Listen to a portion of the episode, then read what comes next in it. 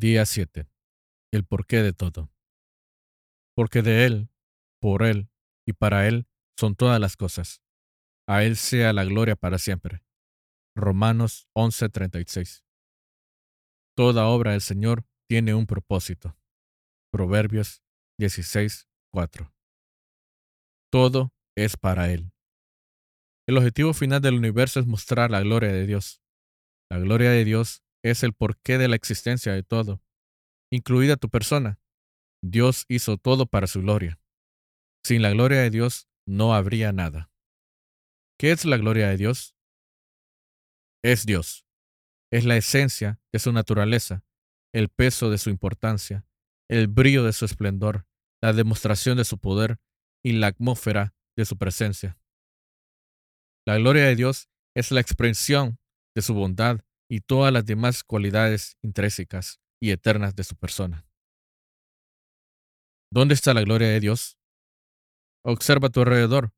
Todo lo que Dios creó refleja de una u otra manera su gloria. La vemos en todas partes, desde las formas de vida microscópicas más diminutas hasta la extensión de la Vía Láctea, desde los atardeceres y las estrellas hasta las tormentas y las cuatro estaciones. La creación revela la gloria de nuestro Creador. En la naturaleza aprendemos que Dios es poderoso, que disfruta de la variedad, ama la belleza, es organizado, sabio y creativo. La Biblia dice, los cielos cuentan la gloria de Dios. A través de la historia, Dios ha revelado su gloria a personas en distintas circunstancias. Al principio, la reveló en el jardín del Edén, luego a Moisés, después en el tabernáculo y en el templo, más tarde por medio de Jesús y ahora a través de la iglesia. Se presentó como fuego consumidor, una nube, truenos, humo y una luz brillante. En el cielo, la gloria de Dios proporciona toda luz necesaria. La Biblia afirma, la ciudad no necesita ni sol ni luna que la alumbren, porque la gloria de Dios la ilumina. La gloria de Dios se ve mejor en Jesucristo. Él, la luz del mundo, ilumina la naturaleza de Dios. Gracias a Jesús, no estamos más en oscuridad con respecto a lo que Dios realmente es. La Escritura dice, el Hijo es el resplandor de la gloria de Dios. Jesús vino al mundo para que pudiéramos entender cabalmente la gloria de Dios. Su palabra declara que aquel que es la palabra se hizo hombre y vivió entre nosotros y hemos visto su gloria, la gloria que recibió del Padre por ser su Hijo único, abundante en amor y verdad. Dios posee una gloria inherente porque es Dios. Es así por naturaleza. No podemos agregarle nada a esa gloria, así como tampoco nos sería posible hacer que el sol brillara con más intensidad. El mandamiento que tenemos es que debemos reconocer su gloria, honrar su gloria, declarar su gloria, alabar su gloria, reflejar su gloria y vivir para su gloria. ¿Por qué? Porque Dios se lo merece. Le debemos toda la honra que seamos capaces de darle. Su palabra afirma, digno eres, Señor y Dios nuestro, de recibir la gloria, la honra y el poder, porque tú creaste todas las cosas.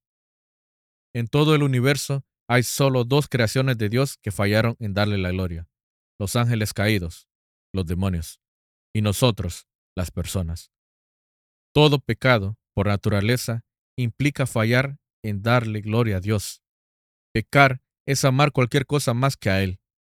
Negarse a darle la gloria a Dios es una rebeldía vanidosa. El pecado que provocó la caída de Satanás, y la nuestra también. De distinta manera, todos hemos vivido para nuestra propia gloria y no para la de Dios. Su palabra declara que todos han pecado y están privados de la gloria de Dios. Ninguno de nosotros le hemos dado a Dios toda la gloria que merece parte nuestra. Este es el peor pecado y el error más grave que podemos cometer. Por otro lado, vivir para la gloria de Dios es el mayor logro que podemos alcanzar en nuestra vida. Debería ser la meta suprema de nuestra vida, porque Dios dice que somos pueblo creado para su gloria. ¿Cómo puedo darle gloria a Dios? Jesús le dijo al Padre, yo te glorifiqué en la tierra, habiendo terminado la obra que me diste que hiciera. Jesús honró a Dios cumpliendo su propósito en esta tierra. Nosotros lo honramos del mismo modo. Cuando algo en la creación cumple con su propósito, eso le da gloria a Dios. Las aves le dan gloria a Dios cuando vuelan, trinan, hacen sus nidos y otras actividades propias de las aves según el designio divino. Hasta la humilde hormiguita le da gloria a Dios cuando cumple el propósito para el que fue creada. Dios creó a las hormigas para que fueran hormigas, y te creó a ti para que fueras tú. San Ireneo dijo, la gloria de Dios es un ser humano lleno de vida. Hay muchas maneras de darle gloria a Dios, pero se pueden resumir en los cinco propósitos de Dios para nuestra vida. En el resto de este libro estudiaremos estas maneras en detalle, pero podemos adelantar este bosquejo. 1. Glorificamos a Dios cuando lo adoramos. La oración es nuestra primera responsabilidad. Adoramos a Dios cuando disfrutamos de su compañía. S. S. Lewis acertó. Al ordenarnos glorificar, Dios nos invita a disfrutar de Él. Él quiere que nuestra oración brote el amor, la gratitud y el gozo, no de la obligación. John Piper señala, cuanto más satisfechos nos sentimos en Él, más glorificamos a Dios. La oración es más que alabanza, canto y oración a Dios. Es un estilo de vida que implica gozar de Dios, amarlo y entregarle nuestra vida para que la use de acuerdo con sus propósitos. Cuando usamos nuestra vida para la gloria de Dios, todo lo que hacemos se convierte en un acto de adoración. La Biblia nos exhorta, entréguense a Dios, como personas que han muerto y han vuelto a vivir, y entréguenle su cuerpo como instrumento para hacer lo que es justo ante Él. 2. Glorificamos a Dios cuando amamos a los demás creyentes. Con el nuevo nacimiento nos convertimos en miembros de la familia de Dios. Seguir a Cristo no es solo cuestión de creer, también implica pertenecer a su familia y a aprender a amarla. Juan escribió, el amor que nos tenemos demuestra que ya no estamos muertos, sino que ahora vivimos. Pablo dijo, acéptense mutuamente, así como Cristo los aceptó a ustedes para gloria de Dios. Día 7. El porqué de todo. Nuestra segunda gran responsabilidad en esta tierra es aprender a amar a Dios como Dios ama, porque Dios es amor, y así lo honramos. Jesús nos dijo, Así como yo los he amado, también ustedes deben amarse los unos a los otros. De este modo, todos sabrán que son mis discípulos si se aman los unos a los otros. Glorificamos a Dios cuando nos asemejamos más a Cristo. Cuando nacemos en la familia de Dios, Él quiere que crezcamos hasta alcanzar la madurez espiritual. ¿Qué significa esto? La madurez espiritual consiste en pensar sentir y actuar como lo haría Jesús. Cuanto más desarrollemos nuestro carácter conforme al de Cristo, más reflejaremos la gloria de Dios. La Escritura afirma que somos como un espejo que refleja la grandeza del Señor, quien cambia nuestra vida. Gracias a la acción de su Espíritu en nosotros, cada vez nos parecemos más a Él. Dios nos dio una vida y una naturaleza nueva cuando aceptamos a Cristo. De ahora en adelante, por el resto de nuestra vida sobre esta tierra, Dios quiere continuar el propósito de transformación de nuestro carácter. La Biblia dice que podemos ser llenos del fruto de justicia que se produce por medio de Jesucristo, para gloria y alabanza de Dios. Entonces Dios recibirá la gloria. Glorificamos a Dios cuando servimos a los demás con nuestros dones. Dios nos diseñó a cada uno de nosotros de forma única en cuanto a talentos, dones, habilidades y actitudes. La manera en que has sido estructurado no es casual. Dios no te dotó de actitudes para propósitos egoístas. Cuentas con estas facultades para beneficio de otros, así como las otras personas cuentan con actitudes para tu beneficio. La Biblia dice, cada uno ponga al servicio de los demás el don que haya recibido, administrando fielmente la gracia de Dios en sus diversas formas. El que presta algún servicio hágalo como quien tiene el poder de Dios. Así Dios será en todo alabado por medio de Jesucristo. glorificamos a Dios cuando les testificamos a los demás. Dios no quiere que su amor y sus propósitos sean un secreto. Una vez que conocemos la verdad, espera que lo comuniquemos a los demás. ¡Qué gran privilegio! Podemos presentarles a Jesús y ayudarles a descubrir su propósito y prepararlos para la eternidad. La Biblia afirma que a medida que la gracia está alcanzando a más y más personas, abunda la acción de gracias para la gloria de Dios. ¿Para qué vivirás? Vivir el resto de tu vida para la gloria de Dios requiere cambios en tus prioridades, tus planes, tus relaciones, en todo. Algunas veces implicará elegir el camino difícil en lugar del fácil.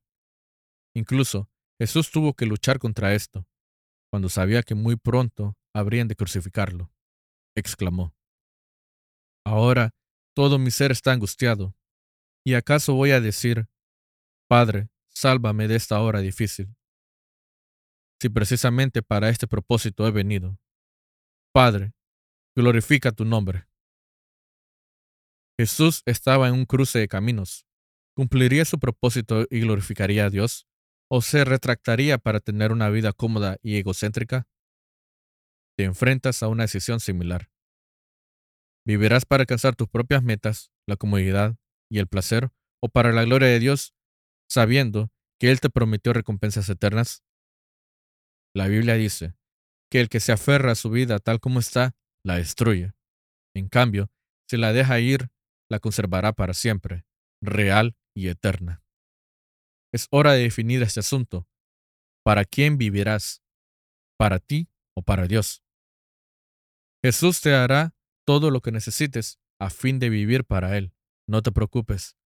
Dios te proveerá todo lo necesario si decides vivir para Él.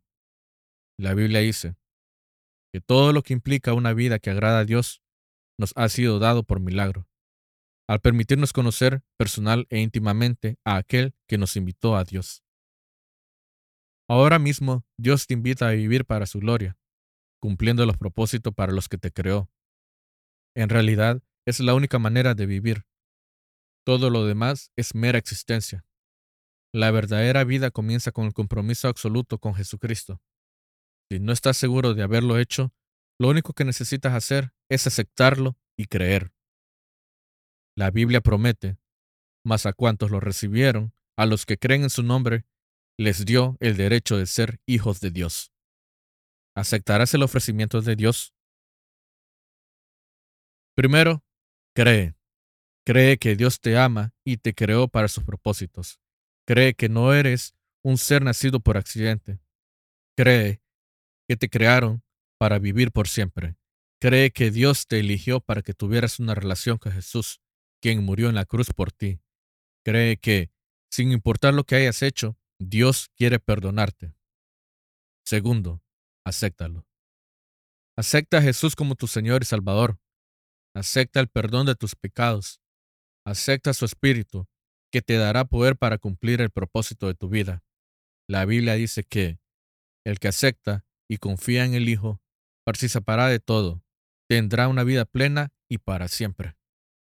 Donde quiera que te encuentres leyendo esto o escuchando esto, te invito a inclinar tu cabeza y susurrar la oración que cambiará tu destino eterno. Jesús cree en ti y te aceptó. Vamos, hazlo ahora mismo. Si tu oración fue sincera, felicitaciones. Bienvenido a la familia de Dios. Ahora estás listo para comenzar a descubrir y vivir el propósito que Dios tiene para tu vida. Te animo a que se lo comentes a alguien. Necesitarás apoyo. Día 7. Pensando en mi propósito. Punto de reflexión. Todo es para Él. Versículo para recordar. Porque de Él, por Él y para Él son todas las cosas. A Él sea la gloria para siempre. Romanos 11:36. Pregunta para considerar. ¿Dónde puedo estar más consciente de la gloria de Dios en mi diario vivir? Muchas gracias a los que me han acompañado en estos primeros siete capítulos de este libro llamado Una vida con propósito. En los siguientes capítulos veremos los propósitos que Dios tiene preparado para nuestra vida. Cuídense mucho y que Dios les bendiga.